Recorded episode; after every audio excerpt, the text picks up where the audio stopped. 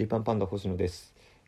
お久しぶりです。ちょっとねなかなか更新できる環境になかったんで、えー久々になっちゃうんですけれど、まあやめたわけじゃなくてやめたわけじゃなくて普通に久々になっちゃったっていう。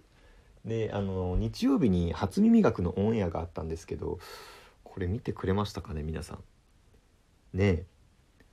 初耳学これどんな企画だったかというと若手芸人が10日間内職にチャレンジしてどんな内職が一番稼げるのかっていうのを検証するっていう企画だったんですよね。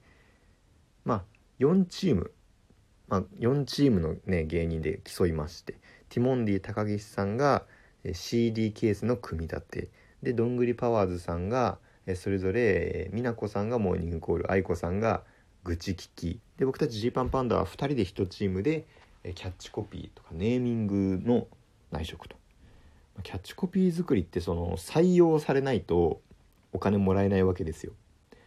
ね。あの要は1,000件とか1,500件とか応募ある中のこれにしますっていう選ばれないとお金もらえないっていう。単価高いんだけどさすがにきつすぎるだろうということで僕たちだけ、まあ、2人揃って1チームっていう感じで参加したんですけどまあこれが大変で。本当にこの10日間っていうのはねまあもう本当に疲れまくったっていう感じなんですよね。どれぐらいオンエア上伝わってるかわかんないですけれども例えばねまず初日もね、えーまあなんだろうな初日の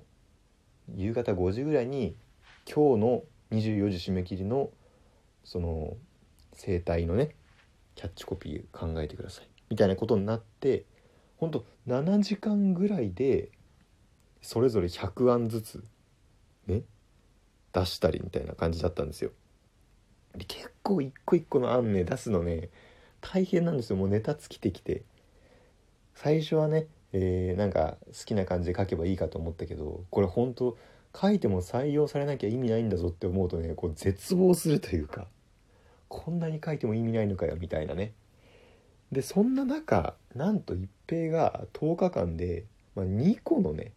採用獲得したんですよ。これねほんとすごいんですよ。もうね確率的には1%未満とかだと思いますよ。数で言ったらねその1,000件とか募集ある中の1件とか2件に選ばれてるわけなんで。ええ。でまあ一方で僕星野はですねあの10日間必死に頑張ったんですけれどあの0円というねなんかジーパンパンダ2位みたいになってるけど 星野個人で見たら実はダントツ最下位っていうねこれあんまり多分30分のオンエア上だとあんまり明らかになってないけど、まあ、そういう状態だったんですよね僕は。いやでもねこれなかなかね僕も実は裏で頑張ってましたよっていう話を今日はしたくてね。えーでまあこの10日間っていうのはねカメラ基本回しっぱなしだったんですよ。その回答をね考えてあの案を考えてまあ提案するっていう時間だけじゃなくて実は、まあ、もし可能だったら生活してる感じも撮ってくださいみたいな感じだったんで、まあ、それぞれのねなんだろうなお家での過ごし方というかちょっと家の中紹介したりとか、えー、普段こんなことしてますみたいなのももしよければ撮ってください。ちょっとね尺が30分しかないので、えーどれくらい使えるかわからないんですけれどもし可能だったらお願いしますみたいにこうスタッフさんにもあの言われてたんで僕らもねよしじゃあちょっとそれぞれ撮ろうみたいな感じでですねこう家の中撮ったりしてたんですよ。でまずやっぱり食あのご飯とか撮ってくれたらいいですねみたいな話があってまあじゃあご飯を撮るかっていうねとこだったんですけど、まあ、まずやっぱ料理がいかんせんできないっていうね僕は料理ができなくてでかつね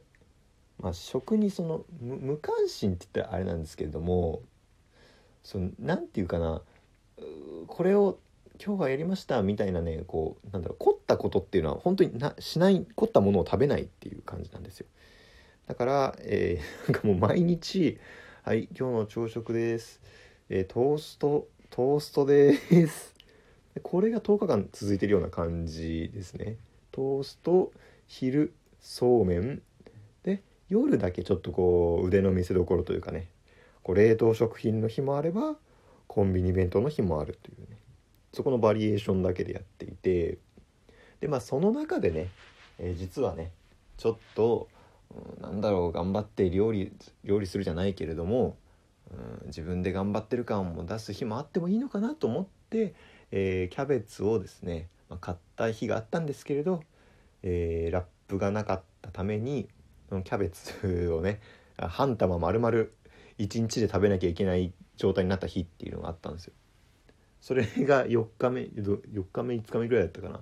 や本当にもうネーミング作りでもうめっちゃ疲れてんのにキャベツ半玉食べなきゃいけないっていう別のミッション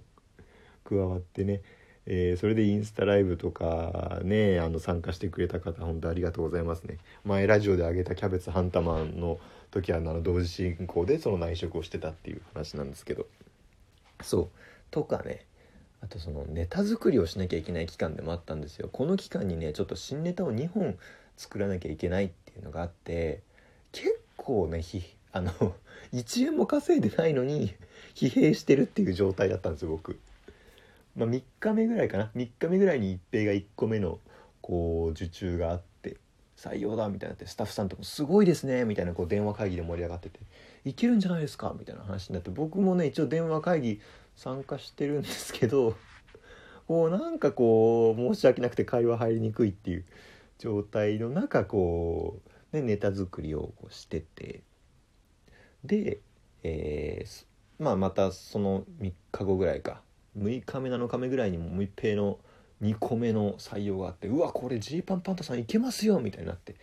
で僕まだいかんせん0円なんで、えー、手放しには喜べないという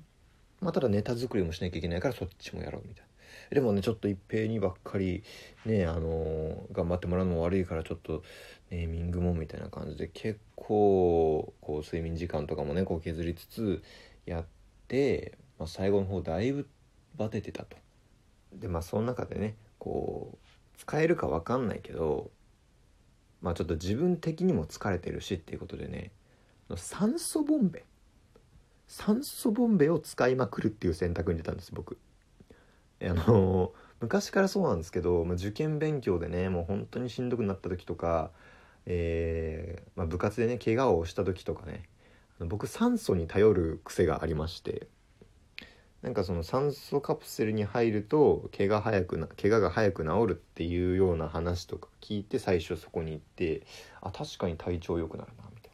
な。それからその睡眠不足とかも疲労がもう限界になったら酸素カプセル行くっていうことをしてて。でまあ今の時期酸素カプセル行くのはちょっとどうなのかなってことでこう酸素ボンベをですね買ってでそれでまあこう提案する合間に酸素吸うみたいな。だからその9日目の夜ご飯とか僕ご飯とお味噌汁と酸素ですみたいなこうちょっと面白いかなと思って ご飯とお味噌汁と酸素ですってこう順番にこう移していくみたいなねやったんですけれども、え、まあこれもですねそのまずやっぱ酸素カプセルっていうそのあ酸素ボンベってねその商品移していいのかっていう問題もあったと思うんですよね。それで結局あの採用ならずということであのひたすら僕は、えー、さいあの考えて、えー、よそはよそうちはうち腰も腰って出したところと、えー、ヘアバンドをなんかしているよくわからんヘアバンドをしているただただ毛量が多いやつというね映り方をしていたよということでございます。まあこれ本当にねそのどれぐらい伝わってるかわからないけどめちゃめちゃきつかったっていう感じなんですよね。だから初日でスケッチブック3冊使い切りましたしもう案を書いてね書いて出して書いて出してやってるうちにもうこれあのよかったら10日間で使ってくださいって言われてたスケッチブック3冊をもう2人とも全部使い切ってそっからもうコピー用紙に書きまくるみたいな感じの日々だったっていう。でまあその傍らまあ、キャベツをね半玉食べてみたりとか、えー、ひたすら毎日同じ食事をしてみたりとか、まあ、酸素カ酸素ボンベやったりとかっていうあの努力もあったんですけどあのまあ総じて僕は0円なんでやっぱり何にもなってないっていうのと同じですねはい